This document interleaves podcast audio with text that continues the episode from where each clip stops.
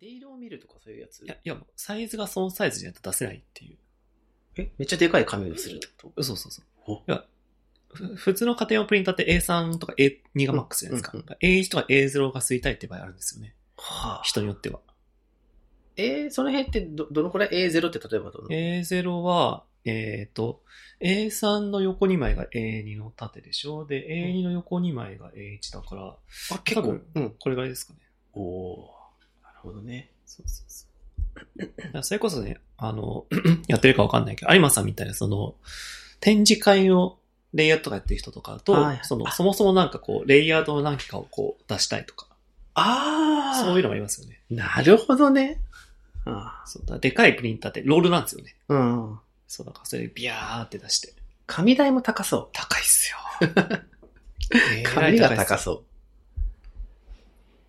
だから美大とかでよくその、プリンター部屋みたいなのあるんですけど、うん、うん。まあ、ご法度ですよね。無駄にするなっていう。ああ。確かにね。できるだけあとプリントミスをなくせっていう。うん。ありそう。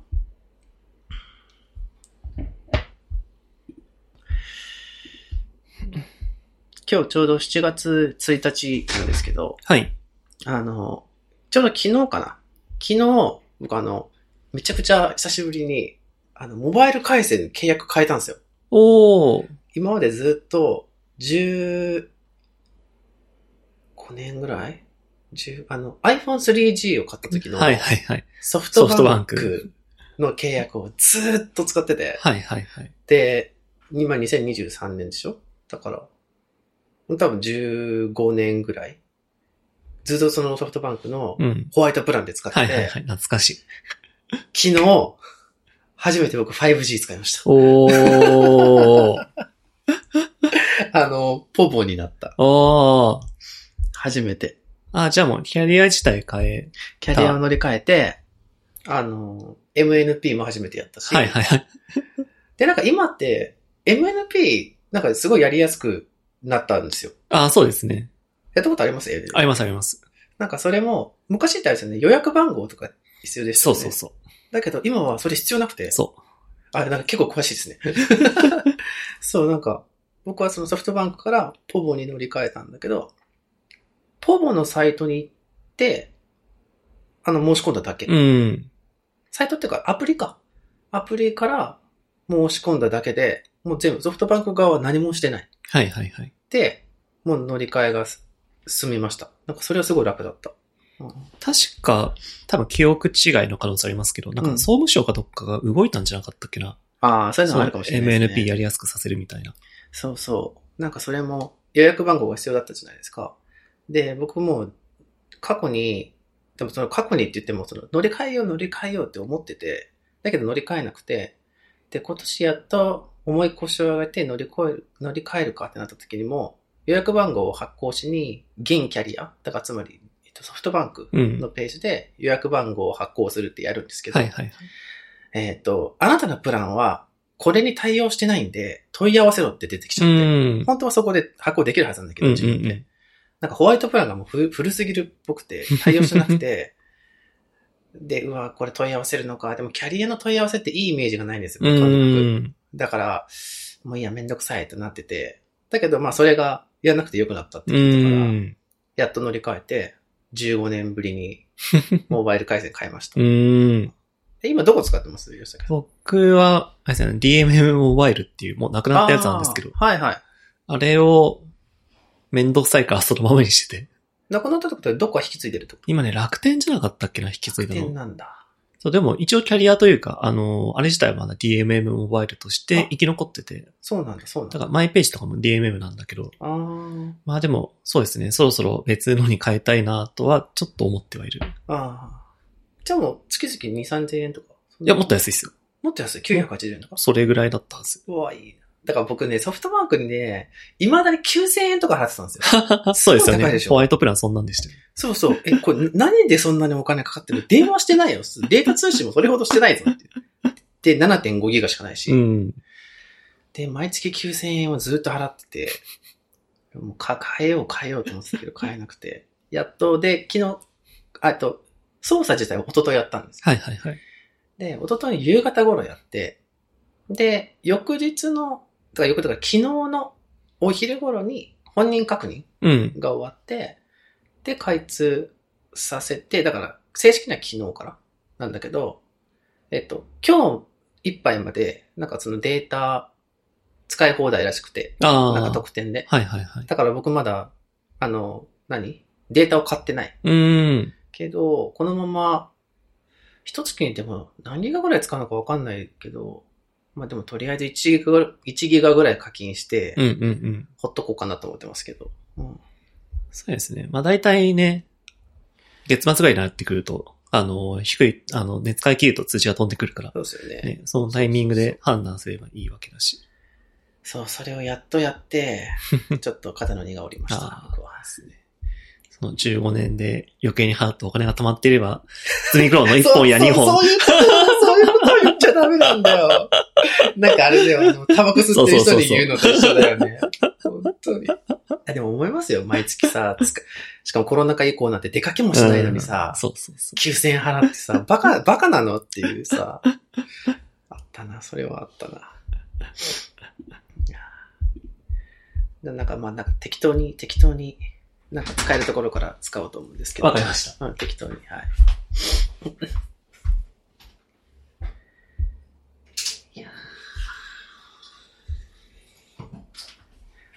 そう、なんかあれだな。あの、レンズの話で言うと、あの、もうなんか、個人的にはだいぶ、あの、昔の話なんだけど、あの、ズミルックスを買いましたっていう、うーん。50ミリのね、はいはいはい。があって、まあ、ご存知の方はあれなんだけど、まあ、ちょっと高いレンズうん。を買って、前、ここにも多分、吉武さんに、そうです。ね。そうそうそう。で、まあ結局新品じゃなくて中古で買ったんで、僕は30万ぐらいだったのかな。うんうんうん。で買ったんだけど、だいぶ気持ち楽になりました、それで。もうこれで僕はうん上がった。50ミリに関しては、もういい、みたいな。はいはいはい。結構これ感はあるなと思って。うんうんうん。そうそう、相当高い買い物で、まあ、あとなんかあれですよね、僕もライカ新参なんで、そんなにあれですけど、なんか、やっぱズミルクス50ミリっていうと、なんかこう、ま、なんかど真ん中みたいな感じじゃないですか。そうですね。なんか。で、とりあえずこれ一本持っとけば安心みたいなやつと、あとやっぱなんかなんだろうな。この高いレンズを買うってどういうことなのかみたいな。うんうんうん。なんか、撮影機材に自分がその何十万円っていう金額をは払うっていうこと。まあ、ライカを買うことみたいな話ですけうど、ん。なんか、一回そう、これをやると、昔はソニー使ってた時とかも、CM?25 万？ないないみたいな。自分がレンズで25万円払うとかちょっと想像できないみたいな感じだったんだけど、一旦買うと、なんかこう、じ、自分の中になんか、感覚ができるじゃないですか。これを買うとか、これをすることってこういう感覚なんだ、みたいな。うん。みたいなのができて、なんかそれは少し、なんかすすごく楽になったっていうか、うんうっん。ていうのと、あと、あ、ライカのレンズを買う人は、不合な遊びだと思ってたんだけど、そうじゃないんだなっていう。感じは、ちょっとあって、なんか少し、なんかライカレンズを買い集める人の気持ちはちょっと分かった。確かに、確かに物はすごくいい。うん。あ、物っていうかその物理的な意味じゃなくて、まあ物理も含めて、なんかすごい気に入ってて、まあだけど多分吉武さんは多分ライカ買わないって言ってるから、そうですね。そうそうそうそうそう。フォクトレンダー派だから、そうですね。僕はもうフォクトレンダーなんで。そうなんだよなでもなんか結構、ささっきも言ったけど、やっぱ気持ちは楽で、うん。なんかもう最近あんまり欲しいです。それほどなくて、ああ、いいことですね。そう、それほどなくて、で、まあ35と50があるから、まあ、今年はもうさすがに買わないけど、うん。なんか来年、再来年とかに90ミリとか、75もちょっと気になるけど、91本買えば、なんかもう上がりでいいのではって気がしてて、そうそうそう。最近ちょっとそ、その辺をうろうろしてますね。まあ、他に買うって言ってもね、そんなないですからね。そう。そう、焦点距離で考えると。そう、もズームも。ね、使わないしね。ねそうそうそうそう。レンズ単体で見るとね、まあ50ミリでこれとこれとこれみたいなのはもちろんあるけど、うんうん焦点距離っていうね、視点で考えれば、あとはせいぜい16ミリみたいな。ああ、広い方ね。そっちねうんあるぐらいですよ。そうそうそうそう。吉武さんも前、あれですね、サイズ買ってましたね。ああ、そうですね。28を買って、うんまあ、あれから一回も使ってないんですけど。そう、取りに行く機会がね、なかなかない。そうそうそう。一応準備のために買ったみたいなうんうんうん。いや、とにかくなんかそれが、なんか高いレンズを買うっていう、なんか体験をもう今年済ませたから、うん。うん、ちょっともうら楽だなと思ってますね。うんまあ、あとはどう使うかですよ。いや、ほんとそう、ほんとそう。だから撮影の機会がさっきも言ったけど、うん。なんかあればいいな、いいんだけどな、っていう。今、吉武さんも何？あんまり焦点距離的には満足してるんですか？そうですね。75買って、まあ50はもともと使ってるし、まあ28があれば35いらないなみたいな感じだから。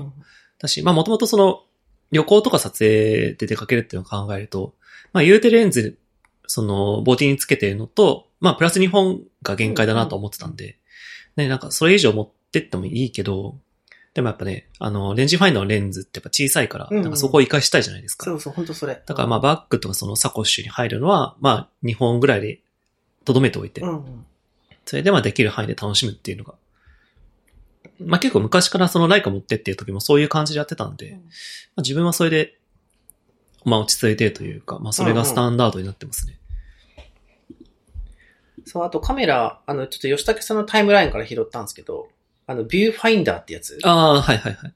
れ、なんかちょっとかっこいいですよね。あれはそうです面白いですね。なんかあの、東京にいる、ちょっとまあ、海外の方、二人組かな？のデザインスタジオがやってるプロジェクトらしくて、競輪？そうそうそう。なんかその日本の競輪からインスパイアを得ましたみたいなので、その、要はライカみたいなボディに、ちょっとその、ボディの外周の2分の1が曲面の、うんうんうん。えっ、と、EL ディスプレイになってて、で、まあそれを活かして、なんかそのパノラマ写真が撮れるみたいな。うんうん。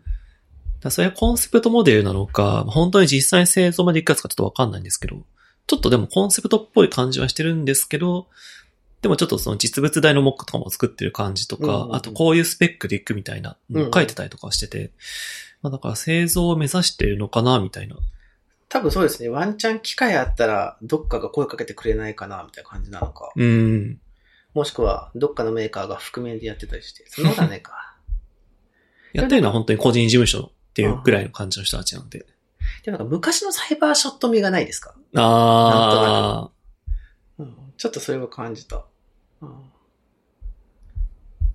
そうこういうなんか、ね、我々レンジファインダー族としてはちょっと気になる、ー。気になるやつだった。そうですそうそうそう。それこそちょっと前にあの、ピクシーっていうね、会いましたね。あのフランスのやつ。そうです。フランスのね、メーカーの。あれもね、まだ現役で出てますけど。そうか。あれ確か第二世代モデルとか出たんですよね。そうですね。まあ、正確には、第二世代のアップデートが出たんじゃなかったっけな？違ったっけな？ハードは一緒なのか。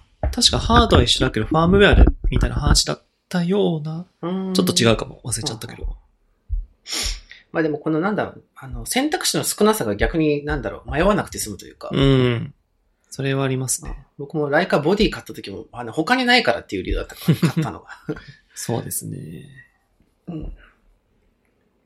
でそれこそね、昔、コシナがデジタルのフォクトレンダうん、ーというか、あの、フォクトレンダーの、あれは、あど忘れしちゃった。ベッサああ、そうそうそう。デジタルベストを出すみたいな噂も出たんですけど、で、まあ、一向に音沙汰もなくっていう。あれ、吉武さん持ってたあの前の、上になんかこう、なんていうの、はいはいはい距離計みたいな、な距離計じゃないけど、ついてるやつあれ、あれベッサですよね。あれは、えっ、と、正確にはベストじゃなくて、違うの？あれはエプソン製の RD1 っていうモデルであ、、そうだ、RD1 だ。ただ製造はコシナが受け持ってたっていう。ああ、なるほど。あれ、コシナなんだ作ってんの？あれコシナ、あ、コシナ、あ、あれボディはベストなんですよ。ほぼベストに近くて。ベースがベッサみたいな。そうそうそう。で、それをエプソンがその、エプソンらしい距離計とかのアナログのやつをつけてっていう、。なるほどね。ねだった気がしますね。うんうん。ね、あの辺も、で、こういうなんか新しいプロジェクトことが出ると、もうすすぐさま察知する吉武さんがそれっぽいなと。うんあとはね、あ、そう、さっきもちょっと話しちゃいましたけど、あの、このフラグメントの、あの、サイト、ウェブサイトが、うん。なんかちょっとおかしくなってたのは気づいてたんだけど、うん。なんかね、フロントにも影響あったっぽくて、あら。あの、おかしくなってたのは、えっと、バックエンドのバックエンドって言わないのか。CMS 側っていうのかな。はいはいはい。そっちのなんかね、ログインできない時があったんですよ。うーん。なんか、で、なんかエラーメッセージはインターナルなんとかエラーみたいな。サーバー側の問題のエラーメッセージが出て、え、サーバー側って別にサーバー動いてんだけどな、みたいな。まあレンタルサーバーなんだけど、うんうん。動いてるしな。で、まあ確かに PHP のバージョンはちょっと古いんだけど、まあでも別に動かないバージョンじゃないから、そして急に動かなくなるのもおかしいなと思って、うんうん。で、結構数ヶ月ぐらい、まあフロントは動いてたんで別に、あの、サイトは動いてるし、はいはい。別にダウンロードしてオーディオも聞けるし、まあいいやと思ってたんだけど、じゃあこの間、あの、久しぶりにまた、あの、ログインしたくなった時に、まだログインできなくて、うんうん。困ったなと思って、で、まあ、ツイートとかでもちょっとこういう現象がある、あって、ワードプレス詳しい人いませんか？みたいなことも一回やったし、で、その時もまあ解決できなくて、うんうんうん。だからもういよいよ困って、まためちゃくちゃググって、で、結局、まだあの、完璧に治ったっていう状態ではないんですけど、一旦原因やっぱね、プラグインが怪しくて、はいはいはい。一旦、まあ、オフっても問題ないだろうってプラグインを一回全部消したんですうよ。ん。あの、ディレクトリからもう完全に消して、はいはいはい。そしたらスッてログインできるようにうなって、ん。で、なんか気持ちいい、そのフロント側の、あの、オーディオの再生、もうレスポンスがすごい良くなって、へえ。これ多分プラグインが悪さしてたとう思って。ん。で、今ここなんですけど、ただ今あの僕の、そのワードプレス裏側ログインするとエラーメッセージが出て、これは直さなきゃいけないなと思ってるんだけど。そう、だからあの、さっきの離れよりのちょっと後ろどういう風に作ってるのって聞聞いたじゃないですか。だからね、ちょっと、この、やっぱワードプレスとかあんまり詳しくない僕がやってるから、何かあった時に対応できないんですよね。うん。アンカー行くかなとかもちょっと思ったんだけど。なんかそこはデータをどこに持つかっていうポリシーですよね。そうそう。なんか僕はこの、どこにも縛られてないのが、ポッドキャストのいいところだなと思ってるから、うん。できれば維持したいんだけど、今回みたいなことがまたあると、そうそう。まあ、そもそもわかんない道具を使うなっていう、こう、何？言葉は飛んできそうなんだけど、うん。そう、なんとかこれを続けたいなと思って。でもまあ、サーバー引っ越したりとかしないといけない。なんか、ワードプレスって、あの、中身、中身っていうか、箱そのまま、サーバーだけ引っ越すのは簡単なんですよね、多分。そうですね。そうそう。だからその辺をやりつつ、まあ、もしくはワードプレスとかも全部一新して、まあコンテンツだけ新しいところに移すのもありかなとか、ちょっとその辺今迷ってるんですけど、うんうん。あまあなのでちょっと遠回りしましたが、もし聞いてる人の中で、ちょっとダウンロードできないとか聞けないとかいう人がいたら、今は聞けるはずなんで、あの、ぜひぜひ。まあこれ聞いてたらもう聞いてるか。うんはいはい。あとはね、ちょっと今日ニュースっぽいことで言うと、あの、マリオ RPG のリメイクは、ああ、ちょっと吉武さんも気になってるのではと思っていて、そうですね。あれ僕もちょっと見て楽しそうだなと思ったけど、多分楽しみにしてますよ。そうですね。楽しいですね。あれ、でももう今年出る？今年だったかな、確か。ね、意外とすぐ出るのと、うんあと 2D マリオの新作も今年出るじゃないですか。そうですね。あれも結構びっくりしました。なんか割と、なんかマリオって言ったら結構なんか大型なタイトルなうん。気がするのに、発表から3ヶ月4ヶ月でもう出るっていう。ね。そうそうひょっとしたら作ってるスタジオとかね、別なのかもしれないですけどね。どうなんだろう。ああ、その線確かに。あまり任天堂はそういうことするかどうかちょっとわかんないけど。そうですよね、そうですよね。でも結構あの、任天堂ダイレクトは結構新作あとなんかピーチ姫が主役のやつも作うってるとか、ん。あとマリオ、マリオじゃない、ルイージマンションはいはいはいのリメイクもそうですね作ってるとか、発表されましたね。たくさん作ってんな。うん。そうそう、ちょっとびっくりした。あと、あの、スイッチじゃないけど、メタルギアソリッド3のリメイクが出るんですよ。はいはいはいはい。まあ、あれはいろいろまた小島さんが作らない問題でやいのやいの言われそうだけど、トレーラー見る限りは結構良さげに思う。うん。うんね、まあ、音声とかもね、振読しないって言ってますからね。そう、見たい見たい。オーディオそのまま見たいですね。うんそれはいいなと思って。まあ、どうなることやらって感じですけど、でもそうそう、マリオとこの MGS3 は、そう、MGS3 でも来年なのか、これは。来年なのかな。結構多分まだ先だと思うんですけど、結構最近ゲームづいてるから、そうそう、ゼルダをやって、で、FF16 が出ちゃったけど、とりあえずゼルダをやって、クリアまでやって、からかな。うんうん、今なんか進めてるゲームありますよ。僕は今もうゼルダが一月しきり終わったので、Tears of the そうです Kingdom ねね。。ティアーズ・オブ・ザ・キングダムがクリアしたので、まあちょっとそれをクリアした後もちょっとやってるのと、あとはずっと貯めてたコーヒートークっていうゲームがあるんですけど、ちょっとコーヒートークを、まあちょっと少しずつ進めてますね、うん今。あれって、ど、どういうゲームなんですか？やったことはなくて。あれは、えっ、とね、ジャンル名があったかどうか忘れちゃったんだけど、まあ簡単に言うと、えっ、と、カフェとか、まあ、バーとかのうんマスターとかバーテンダーになって、うんそのお客さんとのコミュニケーションだけを通して、まあ、その世界観を知っていくみたいな。ジャンルなんですよね。多分、元ネタというか、多分、きっかけになったのはバルハラっていうゲームなんですよ。ほう。バルハラっていうゲームがあって、まあ、ちょっとその、なんて言ったらいいのかな、ポストアポカリプスじゃないけど、ちょっとその荒廃した未来の世界にいるバンテーダー、バーテンダーが主役で、で、。それと、こう、いろんな種族とかがバーにやってくるんですよ。で、その話を聞いていくうちに、実はそのバーの外側の世界がどうなってるかっていうのがどんどん見えてくるっていう。あ、お店から外に出ないってこと？そうそうそうそう。ああ。常にその、店内の、その、インターフェースだけっていうのが、多分バルハラがきっかけだったんじゃないかな。で、それで結構いろいろ、いろんな作品が出てきて、で、一応その中の一個はコーヒートークっていう立ち位置だったような気が、ああ、なるほどね、ちょっと前後関係忘れちゃいましたけど。それってじゃあ、えっと、ゲームとしては、なんか、あの、テキストを読んでかアドベンチャーみたいなこと？あ、そうですね。と、プラスその、お客さんがこういうのは飲みたいってリクエストを出してくるんで、うんその、飲み物を作るインターフェースがあるんですよ。おおなるほど。あバルハラだったら、その、材料を混ぜてば、あの、まあ、カクテルを作るとか、コーヒートークだと、例えばその、コーヒーとミルクでエスプレッソを作るとか、あじゃあカフェラテかとか。あ、一応そこにゲーム性があるそねうそうそうそう。お客さんこういうの飲みたいなっていう、なんかこう、ちょっと今日はこういう気分だから、ちょっとその甘みがあるけど、でもちょっとパンチのあるみたいなことを言って、じゃあこの素材とこの素材を組み合わせてこれを作るかみたいな。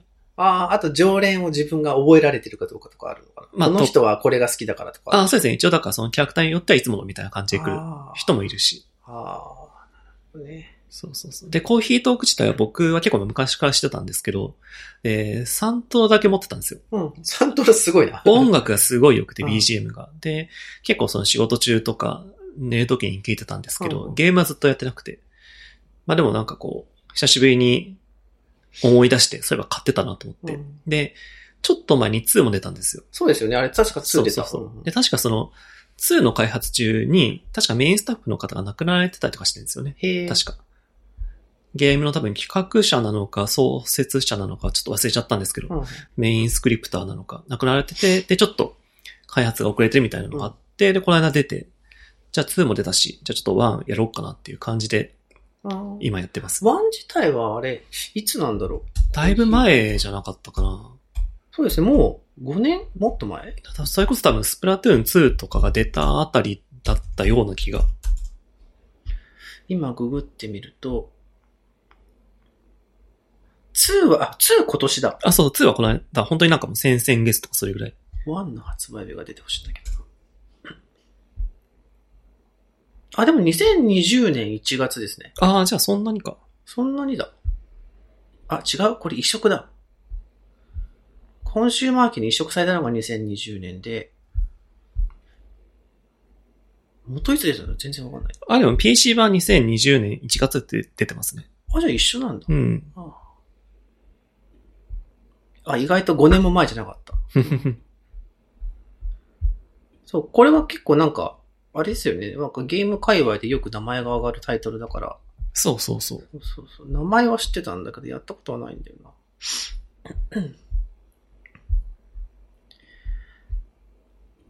ねあと、ゲームからはちょっと外れちゃうんですけど、あの、最近やっと映画をいくつか何本か見て、おー。前にその関口さんと吉武さんがうち来た時とか2週間前うん。の時に、あの、スパイダーバースとかの話になったじゃないですか。はいはいはい。あれに触発され、あの後僕すぐスパイダーバース2作目見に行きました。ああ、見に行きました。行って、それがあの、初めて池袋のグランドシネマサンシャイン。はいはいはい。行ったことあります？ありますあります。あそこ初めて行って、うん。IMAX なんとかレーザーみたいな。はいはい。あの、でかいやつね。そう、でかいやつ、でかいやつ。あれで見て。でもやっぱスパイダーマンすごいですね、あれ。あれちょっとやっぱ、頭一つ抜けてる気がしました。初代の、あのね、あの、も良かったけど、2は、どんどん進化してますね。うん、どんどん進化してる。あの、まあもちろん、え、え映像的な迫力もすごいし、あ、まあまあ、それちょっと中身になっちゃうけど、いろんなスパイダーマンのこの、なんていうの、テイストのスパイダーマンがいる中で、それがごほんとごちゃごちゃになっている。うん。で、なんか、でもなんかそれが成立しちゃってるとか、あと、カメラがすごい動くじゃないですか。はいはいはい。あれ、あれもすごいよなっていう。でもあれ多分、あの、手書きで書けなくないけど、コスト半端ないじゃないですか。手書きであれやろうとしたら。そうですね。だからやっぱりデデジタルだな、すごいなと思うし。あと音楽もすごい良かった。ああ、よかったですね。音楽むちゃくちゃ良かった。なんか、僕ああいう映画見た後に、スタッフロールで曲名とかあんま気にしないんだけど、うん。あれはすごい良かった。特にあの、ブルックリンの場面場面でかかるヒップホップと、ああ、はいはいはい。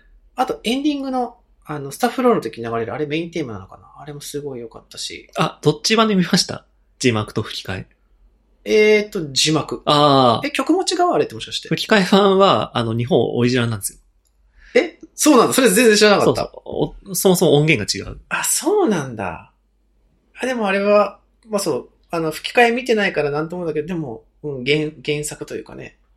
あれの音楽もすごい良かったし、ちょっとやっぱ、ね、すごいなと思った、スパイダーバースは。ねで、その流れのまま、見逃してた映画を見ようと思って、うんうん。えーマリオの映画も見た。ああ、はいはいはい見。ました？見ました見ました。マリオの映画は、まあちょっとスパイダーバースの後だったのもちょっともしかすると影響してるかもしれないけど、しまあこんなもんかっていうちょっと思っちゃった。うん。シナリオも割かしまあわかりやすいというか、まあマリオだからかっていうのもあったけど、尺も多分90分くらいしかなかったのかな。そんな感じだった気がする。で、あと、同じ週にスラムダンクも見ました。ああ、見ました。まだ見れました？見れましたああ、よかったよかった。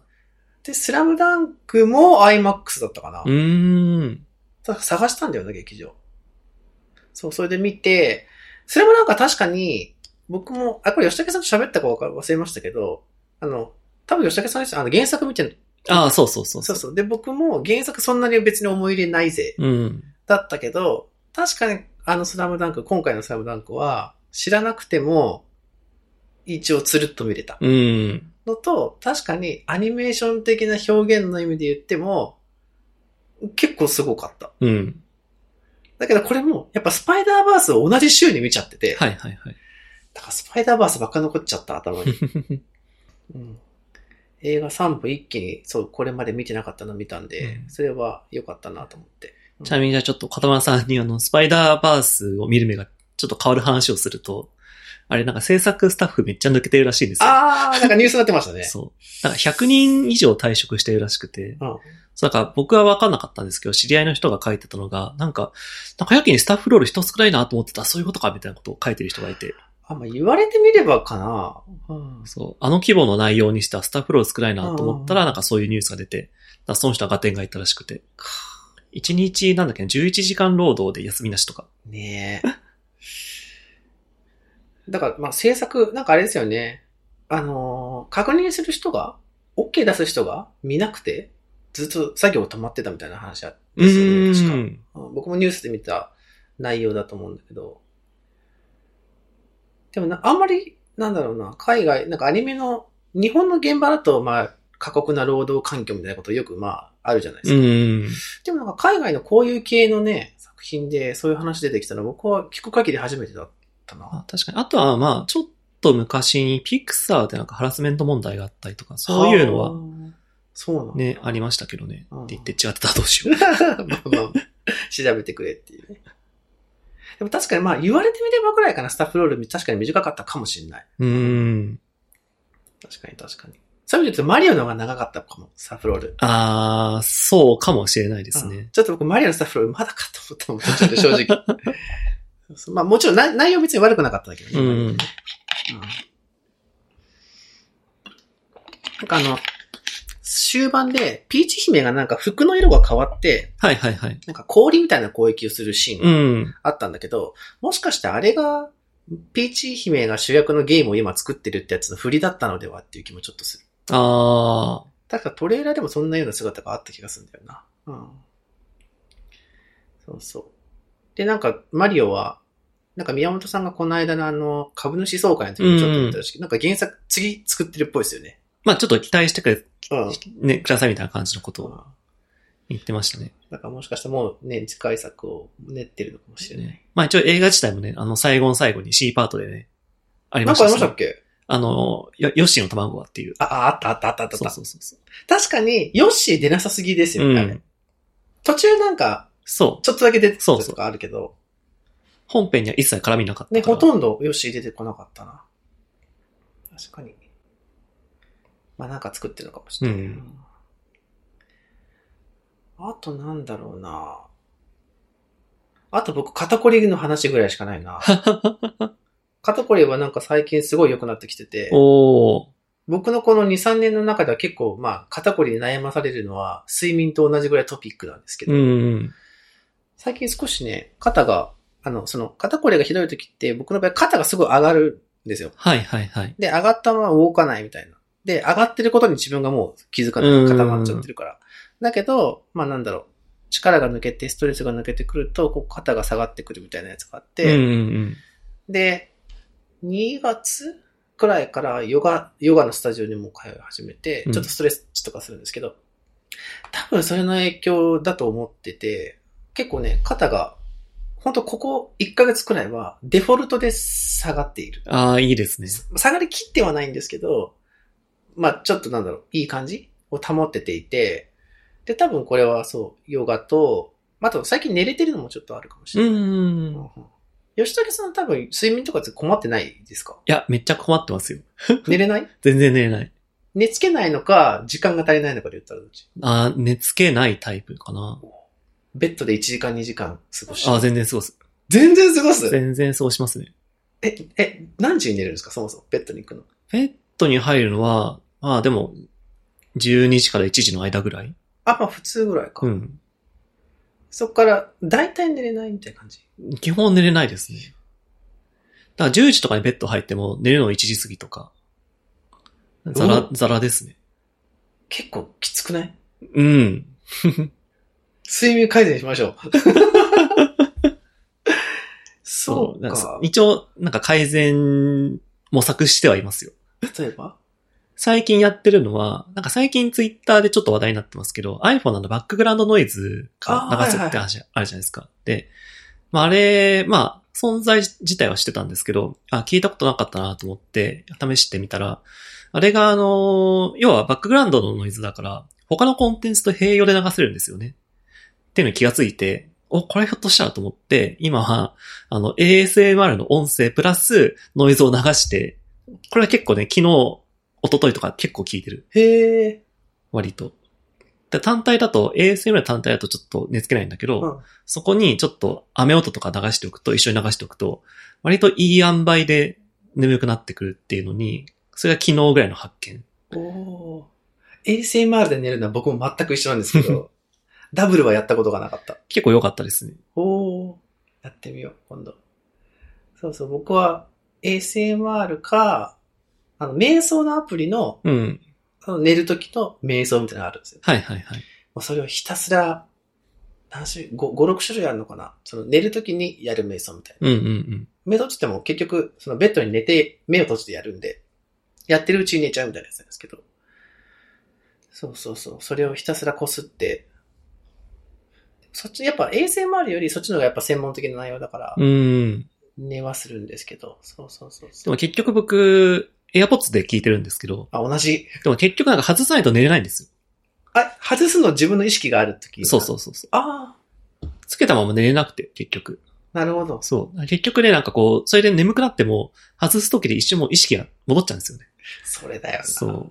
僕はあれなんですよ。えっと、つけたまま、いついつの間にか寝てて、朝起きると、あの、なんだろう、こう、寝返りを打った時に取れちゃった風じゃなくて、うんなんか揃って置いてあるんですよ、2個。へえ。多分無意識で取ってんのかなっていう気もするんですけど、そう、でもそう、AirPods しながら ASMR で寝るのは全く一緒だな。あと僕横向きじゃないと寝れないんで、はいはい。すべてやっぱ横になっちゃうとその、エアポッドが耳に当たって痛いっていうのがああ、ちょっと、るんでちょ、っと。そう。だ結局外さないと寝れないっていう。ああ。あと、なんだろう、マットレスとか枕とかは？ああ、そんな今は試してはないですね。いやーもうちょっと、あの、匿名にしますけど、あの、とある知り合いとも、この、健康改善の話をついこの間むちゃくちゃしたところで、で、僕はこのポッドキャストで結構こう睡眠頑張って直してるよみたいな話をしてるから、聞いたことある人が多分多いと思うんだけど、あの、その話をした友達も、やっぱ、け結構寝寝れないっていうか、うん睡眠時間5時間とか、下手したら4時間半とかはいはいはい。感じらしくて、いや、もうね、20代と同じ働き方できないよって、むっちゃ話したんですよ、この間。だから吉武さんもマジで、あの、睡眠はマジで、あの、強力なんで。そうですね。あと最近あれ飲んでますね。あの、チルアウトってあるじゃないですか。チルアウトって飲み物。はで、あれって今あの、寝るときに飲む用のタイプあるんですよ。い。あ、それ知らない。あの、このスリープショットっていうのがあるんですけど、あ、マジだ。これを寝る前に飲むようにしてますね。え、ちょっと気になる。で、やっぱチルアウトってそのリラックス成分入ってるじゃないですか。うん、うん、うん。ヘンプシードだったっけなあーで、それがちょっとその、結構ちゃんと寝るときに効くようなタイプのやつで。だ結構ね、これね、あの、飲むと割とこうすぐこう、なんだろう、ちょっとこうトロンとしてくれるみたいなへえ。感じの、僕は結構効くタイプで。ヤクルト1000よりこっちの方が買いやすそうだな。だ これ結構今定期購入してますね。あ、マジっすか、うん。え、ヤクルト1000飲んだことあります？はないですね。あれやばいっすよ。あれ僕、過去にまだ2度しか飲んだことないんですけど、うん。マジでその飲んだ2度？うん。2番、2つの夜は、マジで寝れた。へー。あれ意味がわからない。あれマジですごい。だけど全然買えないですけどね。うん。なんか、最寄りのスーパーで、その2回は買ったんだけど、たまたま開店直後に行った時に、買っただけで、その他は買ってないけど、あれ、あれ、いつもし見かけたら買ってみてください。あれ、あれマジすごい。あれを売れるだけある。そうそう。そっかじゃあ、特になんかもう、もう話して、でも結構話してるか。なんすかね、あとは、なんか今気になってる買いたいものとかなんかあります？買いたいもの、そうだななんだろう。もう物欲はもうほぼないですか？というか、あれですね、あのー今、それこそ小玉さんもちょっと関わってもらってますけど、同人誌を今作ってるからああ、そう、その話も、確かそうにぜひぜひ。そこに今全部、お金も時間も集中してるから、他にちょっと回す余裕がないっていう。あ、ぜひなんか話していいところまで、あの、紹介してください。そうですね。うん。今ちょっとそんなに話せないかな。まあでもあれですね、こう、一応表に出してる情報だけで言うと、えっ、と、いろんな人に声をかけて、いつもは同人誌一人で作ってるんですけど、まあ、今回は寄稿集っていう形で、いろんな方に、まあ知り合いの方にお声掛けさせていただいて、で、実はまだ人数はちゃんとオープンには行ってないんだけど、まあ多分40人超えるぐらいには、すご。ちょっとまあ、もちろんあの、皆さんうん。にね、しっかりちゃんと原稿送っていただけたらっていう一応前提ではあるんですけど、一応その参加表明してくれた方は40名ぐらい行ったので、なんかあれなんですよ、この間、あ、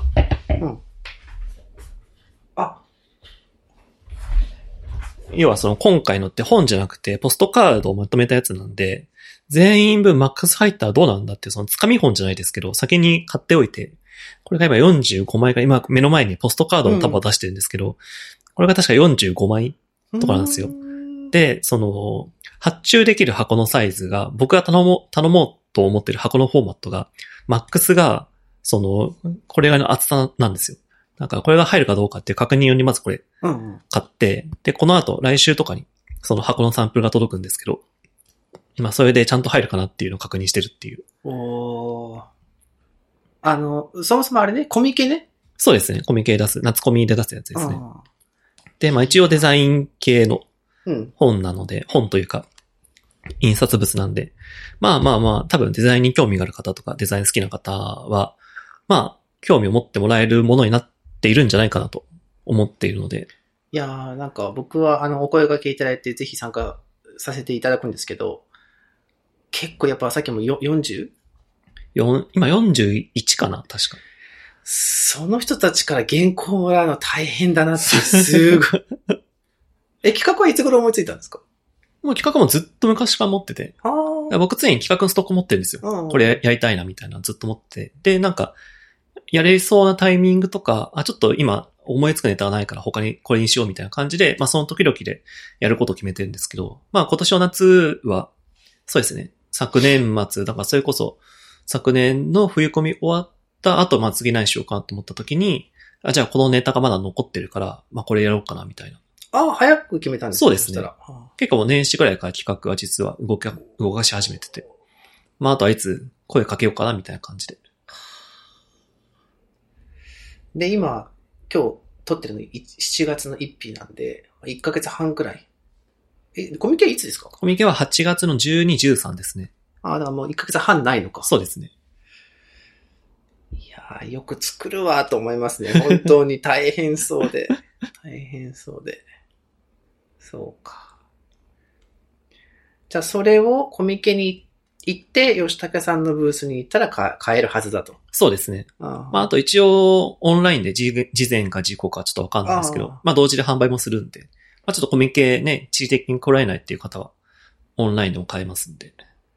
いやー企画の最初のお誘いいただいたときに、まあさっき書かれてその人数もそうだし、なんかやっぱ、なんだ、まあ多分デザイン系の人、多分ほとんどデザイン系の人ですよね、多分ね。そうですね。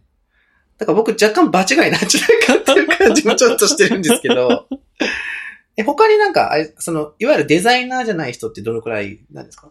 えっ、と、まあ、明確にデザイナーじゃない肩書きの方は、まあでもそれこそ、1、2、3、2.5 から、点がついた。そう。まあでもまあ、ふ明確にデザイナーじゃない肩書きで活動されている方は2人いらっしゃって、あそうですね。あ。じゃあ、逆にそれ以外はじゃあもまあほぼほぼ、そうですね、デザイナーとして活動されている方う、すごっ。ですね。まあでもその、他のその2名の方とかも、まあそのデザインに関わっている方ではあるので、ああ、ああ。まあなんかデザインがすごく離れてるっていうわけでは全然ない。じゃないか。まあその、まあ言葉さんもそうですけど、別になんかデザイナーじゃないけど、そのデザインについて深く考えている方う、んあるいはその、何か問いかけを投げかけたら考えてくれそうな方っていうので今回お声掛けしてるんで、そう、別になんかデザイナーにこだわらずにそこは、むしろなんかどういうものを出してくれるのかなみたいな、そういったところでお声掛けしてるんで、いや、そんだけのやっぱ人数と人に声かけられるだけでもまあ、ね、吉武さんならではっていう感じはしますし。それコミケで、だから僕今年、さっきあの何年行ってないんだろうコミケにって思ったんですけど、うん。あの夏コミ頑張っていくかってちょっと、ちょっと思ってます。確か今年の夏コミからちょっと入場方法がまた昔の方に戻るはずなんですよ、確か。はい、いつでも誰でも入れるってこと？確か。誰でもじゃないけど、確かそのチケットというかリストバンド買ってれば、確か並ばなくてもとかじゃなかったっけな。うんうん。ちょっと詳細忘れちゃったんですけど、でも、そのコロナ禍に入ってからの入場方法からはちょっとまた変わりますよっていうアナウンスがうんあった気がしますね。ちょ確か。っと後で調べとこう。ね、夏コミは冬コミ以上にちょっとしんどいから。まあ、並ぶのとかね、そう、並ぶのがちょっともう。ちょっと熱中症とか。考えると。いや、ほんとそれ、ほんとそれ。だってもう、ね、7月上旬でもう30度何日も超えてるからもまあ8月なんて言った日には。う、30、もう35度とか普通とかになってるしね、う最近。無ん。まあでもちょっと、そそう、それを押してでもちょっと行く所存ですよ、今年は。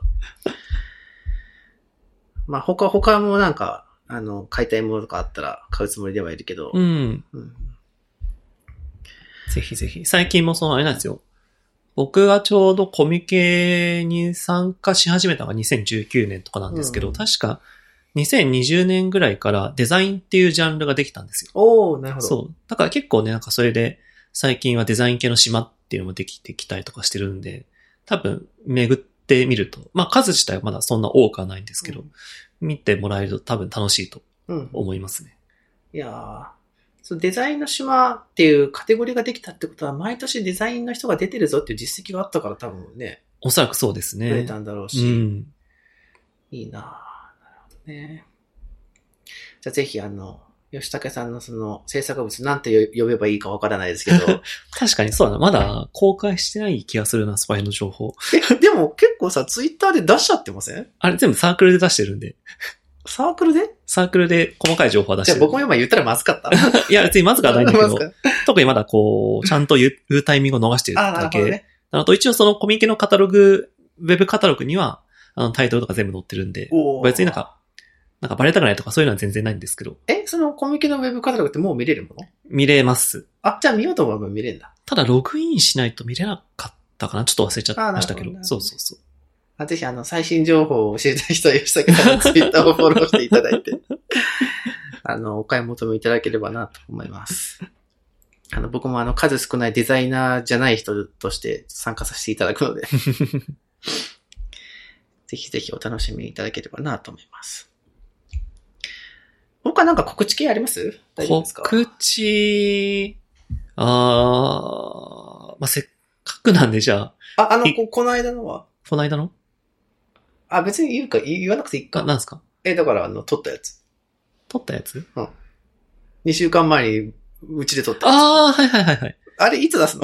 あれはね、いや、本当は今日やろうと思ったんだけど、ちょっと手がつかなくて。ああ、なるほど、なるほど。そうそうそう。でも、まあ、今日か明日には公開する予定ですね。そう。さっきちょっと話してた、ことまさんちで、あ関口さんっていう方と3人で、あの、今度僕と関口さんがやってる、うんね、ポッドキャストの番組の方で収録した回が、間もなく出るので、まあちょっとそちらも、まああっちは完全になんかもう、みんな疲れ切った後に、そう、眠そう、そうだった？眠気をこらえながら 話した雑談の回なんで、本当にただただゲームの話をするっていうだけですけど、だって2年ぶりにとか言ってたよ。そうそうそう。あ、でも、正確には1年ぶりなんだけ1ど、年ぶりか。でもちゃんと撮ろうと思って撮ったのは2年ぶり。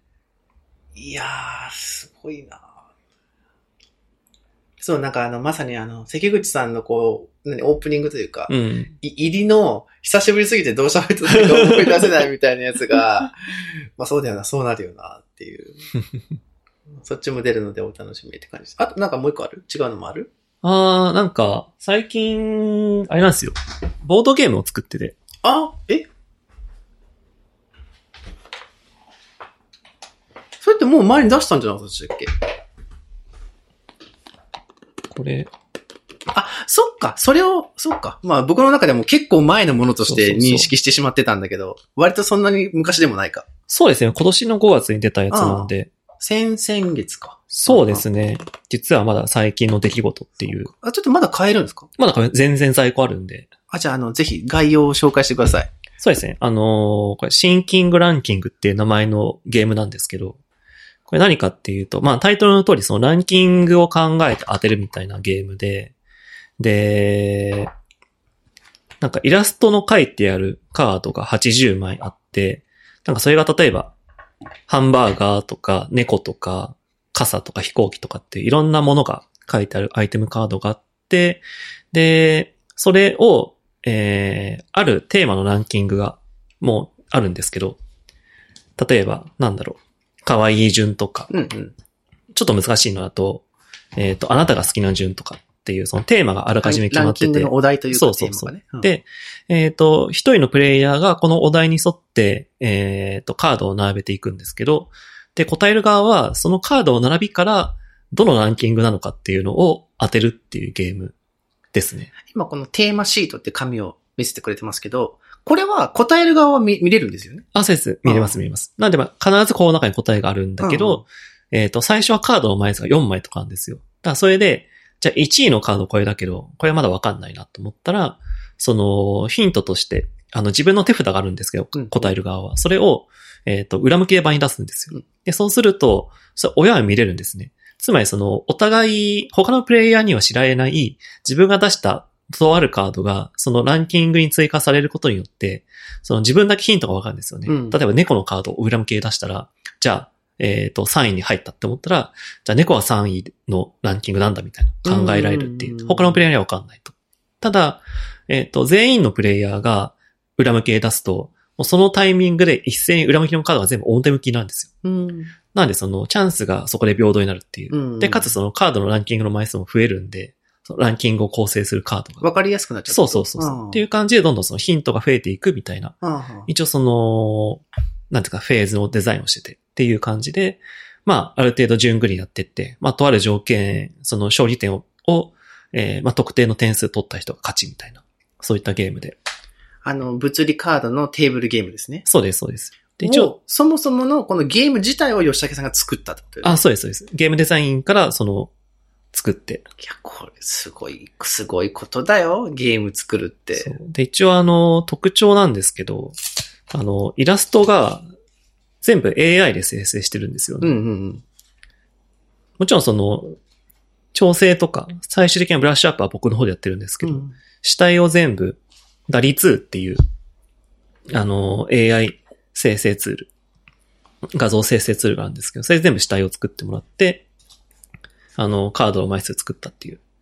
80イラストあるんで、まあなんか結構その、小さいお子さんが遊んでくれるんですけど、うんなんかそういう場合は、なんかもう、ルール無視して、あの、カードだけ使ってなんか遊んでくれたりとか、うんなんかその自分たちのオリジナルのルールやってくれたりとかして、結構あの楽しんでくれてるみたいなんで、なんかね、そういう、まあちょっと小さいお子さんとかいらっしゃる方も楽しめると思うんで、うん。ぜひぜひっていう感じで。いや、なんかさ、ちょっと話飛んじゃうんですけど、うん。なんか吉武さんなんかわ枠を超えてきますよね、なんかね。なんか意識的にやってるんですか？多分そのさっきの例えばコミケで今度配布するその企画のやつも、うん。40名に声かけて寄稿してもらうとか、うん。このテーブルゲーム作っちゃうとか、それはなんかあれですか、こう、自分で意識してなんかややってる部分あるんですか？いや、意識はそんなしてない別かな。にニュナチュラルにやってるか。そうですね。まあ、こっちのゲームの方に関しては、もともとまあゲーム作りたいなっていうのは結構昔から思ってて、うんで、プラスその、今回、その知り合いとユニットを組んでやってるんですけど、まあ、それで声かけてもらえたので、あ、じゃあ毎回作りたいなと思ってたから、じゃあちょっと、ちゃんと作るかみたいな感じで、あのー進めたっていうところですね。だからまあきっかけはもらったっていうのはあるんで、そうか。そこは大きかったですね。え、こ例えば今この、じゃあカードゲーム、テーブルゲーム作ったのは、自分の中では、趣味か仕事の割合を言えって言ったらどういうことになります？完全趣味ですね。?100? 100趣味。おー。100趣味ですね。ただ最初ボードゲーム作ろうと思った時って仕事にしたいなと思ってたんですよ。ほうほで、仕事にしたいなっていうよりかは仕事で使えるボードゲームを作りたいなと思ってたんですよ。う。うんうんうん。どういうことかっていうと、あのーなんていうかな。例えばそのチームビルディングとかにボードゲームを使おうって、最近結構ムーブメントとしてあるんですけど、僕が考えてた頃ってほぼなかったんですよ。うんしかもその、例えば、なんだ、ありもののボードゲームを使って遊ぶとか、あとはその、なんかそういう、例えばなんだろうな、こう、お互いの価値観を分かるみたいなゲームを使ってやるみたいなのあったんですけど、例えばなんだろうな、その、じゃあ、スタートアップがその事業を考えるみたいなのをゲームにして、それを通じてなんかチームビルディングもできるし、なんかその仕事の進め方についてもちょっと理解できるみたいなゲームとかって当時はなくて、で、なんかそういうのを作りたいなって当時思ってたんですよ。うんただ結構最近もうそういったタイプのものも出てきたんで、じゃあまあそっちはいいかなと。もう純粋にゲーム作りたいなみたいな感じで、なんかそこはもう今は100%趣味に移ったっていうはあ。感じですね。そのなんか、仕事で、まあ、とりあえずこう、ユーザーインターフェースのデザインをすることがお多いんじゃないかなって僕は思ってういて、ん。結構なんかその、デジタルのプロダクトの、そればっか作るんじゃなくて、そこの振り幅を狙ってるのかなともちょっと思ったんですよ。ああ。それはあんまないんですね。それは考えたことないですあね。そうなんだ。なんかこれをしたから自分のなんか例えば仕事の幅が広がるとかは一切考えたことないで。すね。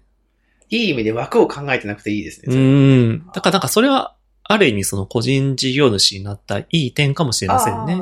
確かに。うん。なんかその、なんだろう、業態とかに縛られずに、なんか今自分がしたいことこれなんだけどなと思ったら、なんか素直にできるっていうか、うんうんその自分のお金とか時間も自分で管理してるものだから、なんかそれはじゃあ仕事をセーブして、こっちしようかなみたいな感じでできるのいいよできるのはいい点ですね。なんか吉武さんの場合、なんかあれでしょ多分ドキュメントのツールとかに企画とかこう貯めてんじゃないの？こう書いて。あ、書いてます、書いてますアイデア帳はやっぱ必須ですね。はあ。今んとこ、あれですか、直近ではその、この二つですか？そうですね。ただもうボードゲームは今度そのまた、あの、ボードゲームの大きいゲームマーケットっていう見本市があるんですけど、え、それがこの間のやつじゃないの？そうそう、それが。がこの間のやつああで、あれは年2回あるあるんですよ。ああ。で、今度今その、ん後半のやつの申し込みが始まってて、で、ちょうどこの間そのユニット組んでる人とうん。ミーティングして、まあ、とりあえず申し込みはしようねって話はしてて、で、まあ、あわよくば僕はちょっとそこで、新作の、あの、新作？そう、新作もあ アイデアもあって、で、ただあの、とコミケもあるし、うん。ちょっとお金が出すぎちゃうので、今回は、まあちょっとその、プロトタイプ、要はその試作品こういうちゃんと作ったもんじゃなくて、まあゲームのルールが分かって遊べるんだけど、なんかその作りがチャチなやつっていうのを、まあちょっとアイデアが気になった人は買ってくださいみたいな感じのやつを。作って持っていこうかなとは思ってて。え、それ次回って何月ですか？12月とかだったかな。そう、だからまあ冬込みとも時期が被っちゃうんで、まあそういう面もあって、まあちょっと両方同時進行で本気でやるのは難しいなと思って。いや、その、2回目は、あの、このや、作った、このゲームがあるから、それを売ろうと思いますみたいな話かと思ったら、うん新作って言い出して、新作ってなっちゃったけど。あ、もちろんね、在庫まだまだあるんうんで、売りたいなってもあるし、あとはその、カードの種類増やした、増やしやすいんですよね、このゲーム、シンキングランキンああ、グって。まあ確かに。あの手札増やせばいいだけなんで。だからまあそういうのできるんだけど、まあせっかくなら新しいゲーム。あのーやっぱ一回作るとなんかいろいろ勘どころ見えてくるんですよね。うんこういう風にゲームのルールルール考えたら面白そうとか、なんかこういう着眼点を盛り込むとゲームとして面白くなりそうっていうのは結構分かってきたんで、だから結構2回目は割とこう今すんなりアイデアは思いついてて、まああとはそれがちゃんとゲームとして成り立つかとか面白いかっていうところを、まあちょっと検証しながらやっていきたいなとは思ってますね。それどこで買えるんですか、今？これは今、あの、僕たちのユニットが、あの、スーパーヒゲクラブっていうユニットがあるんですけど、そこの EC サイトがあって、あの、そこで買えます。あの、なんかリンク貼っときます。ぜひ。いや、まさか新作って言い出してびっくりした。うん、やっぱ考えるのが楽しいですね。コミケにしろ、ゲームにしろ。そう、そうっすよね。なんか僕も、あの、今年入ってからからなんか、いつか吉武さんもいて、あの、有馬さんとか、制作と一緒に、あの、国際フォーラムのあたりでなんか写真撮った、撮りたんですよはいはいはいね。なんかあの時に、なんか僕が、なんか、なんか、紙、紙で書き物したいみたいなことをちょっと話した時うんうに、ん。えやればいいじゃないですかって言われて、で、今のところまあ紙にはしてないんだけど、僕最近ブログを書き始めたんですよ。はいはいはい。あの、ハテナブログで細々とやってるんですけど、なんかあれは今、今僕、このフラグメントと、それかな？その個人的に何も求めずやってるみたいなうんうんうんや。つがあって、あの、そのブログも、なんだろうな。特に、こういうネタなら PV が取れるとか全くなくて、どっちかっていうと僕の日記に近い。うんうん日記でもないんだけど、好きに書いてるだけうんのうんうん。なんかやつがあって、でもなんかそれが結構今は心地よく、良かったりとかして、あの、日々、あの、撮りためたスナップの写真を一枚こうペトって貼って、うん、で、なんかまあ最近、なんだろう、気になってることとかを、さらさらさらって別に全然長くないんだけど、短く書くみたいな。だけどなんかそのブログは本当に、あの、ハテナブログで立ち上げて、あの、広告費表示もせず、本当素のハテナブログでやってて、はいはいはい。で、ただ書くだけなんだけど、なんかちょっとそれもいい、いい気がしてて、うん。その、ここだわってませんみたいなやつ？はいはいはい。まあちょっといじっているんだけど、うん。だけど、なんかそれほど肩肘張ってなく、そのブログを書くみたいなことを、あの、やってるのが心地いいというか、うん。みたいなのがあって、そうそう。だから、吉武さんみたいにこの立派な企画にはなってないんだけど、まあちょっとずつやってるかなって感じですね。うん。うんいや、素晴らしいじゃないですか。そう、ちょっとやってて。あの、紙はちょっとまた、いつかだな。そう、前もそうそう、この話も紙を作ってる人に話聞きたいなっていうのもああって、うんうんうん。そうそう、だけどね、この人、この人に声かけたいんだけどなっていうのあるんだけど、なかなか声をかけられなくて、ちょっと先延ばしになってるそれはわかります。僕も今回そうだったんで。あ、まだいるんですか？かけたい人が。え？声かけたい人まだいるいや、本当はもっとたくさんいますよ。はあちょっともうそれはもうあの、いろいろ仕様的にできないっていう判断をしたのとはもうお金的に無理だと思って。あ。あ、なるほどね。そうそうそう。まあいいんじゃない？来来年とかにする。うん、そうですね 一応僕としては今回お声掛けした方はもう全力投球っていうイメージでなるほど。声をかけたんで。はあ。じゃあ、とりあえずその8月のコミケを楽しみにさせていただいて。そうですね。ちょっと無事、ね、世に出したいですね。というわけで、えっ、と、今回は、とうとう80回目に到達したので、えー、あと20回でこれ100回なんで、おあと2年ぐらいかかりそうだね、今のペースだと。ー でも、小玉さんなんかね、昨年末なんか、ちょっとペースアップしていきたいなこと言ってますよね。うわあそれ言います？そう言った。言ったんだけど、ペースアップしてないから。いや、なんかね、そう、そうなんだよ。あの、やっぱ勢いで取らないとダメだなっていう感じなんだよな。別に喋りたいことないなとか最近思っちゃうんですよね。うーん。あの、別になくても取ればいいんだけど、うんうんうん。そうなんだよな。そうなんだよな。うん もうちょっと取ろう。もうちょっと取ろう。えー、なので、今回、まあ、たそんなにリンクないけど、さっきの吉武さんのプロジェクトをちょっとペコペコリンク貼っとくので、ぜひ、あの、そっちもご覧になっていただければなと 思います。あと、ワードプレスも直ったんで、あの、なんかなん、ここ何回かちょっとおかしいなと思ったら、それ、あの、聞いていただければと思います。えー、あと、ちょっと、うん、結構前なんですけど、と、77.5っていう特別会を配信しています。えー RSS フィードには載ってないんですけど、サウンドクラウドに行くと聞ける、あの、カメラが好きな人、写真が好きな人は聞いたらちょっと面白いかなっていう感じの、あの、セジタクさんと、ショーコレ君と僕3人で、えー、2時間、1時間半くらいかな。えーカメラの話しかしていない特別編があって、それぜひ聞いていただければなと思います。というわけで、今回のゲストは吉崎さんにお越しいただきました。ありがとうございました。ありがとうございました。